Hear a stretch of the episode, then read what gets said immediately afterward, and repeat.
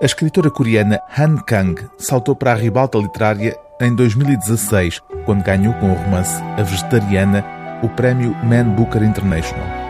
O aspecto desconcertante da obra voltaria a estar presente no livro seguinte, intitulado Atos Humanos, uma memória traumática dos 10 dias de repressão vividos na cidade natal da escritora, Guangzhou, em 1980. Agora, este novo livro, O Livro Branco, é uma vez mais uma experiência narrativa em vulgar.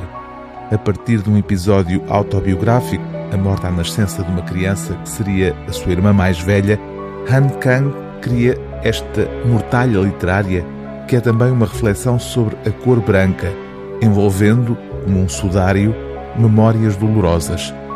Tudo começa com uma simples lista de coisas brancas: faixas de pano, coeiro, sal, neve, gelo, lua, arroz, ondas, magnólia, ave branca, sorriso branco, papel em branco, cão branco, cabelos branquiçado, sudário, cortina de renda.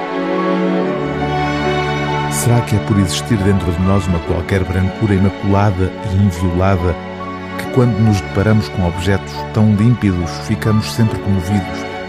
O percurso dela pelas ruas geladas condula ao prédio onde o seu olhar se ergue para o primeiro andar, para a frágil cortina de renda lá pendurada. Há alturas em que o branco áspero da roupa de cama acabada de lavar quase parece falar. É quando o tecido de algodão puro roça na sua pele desnudada, nesse preciso momento, que parece estar a dizer-lhe qualquer coisa És uma pessoa notável.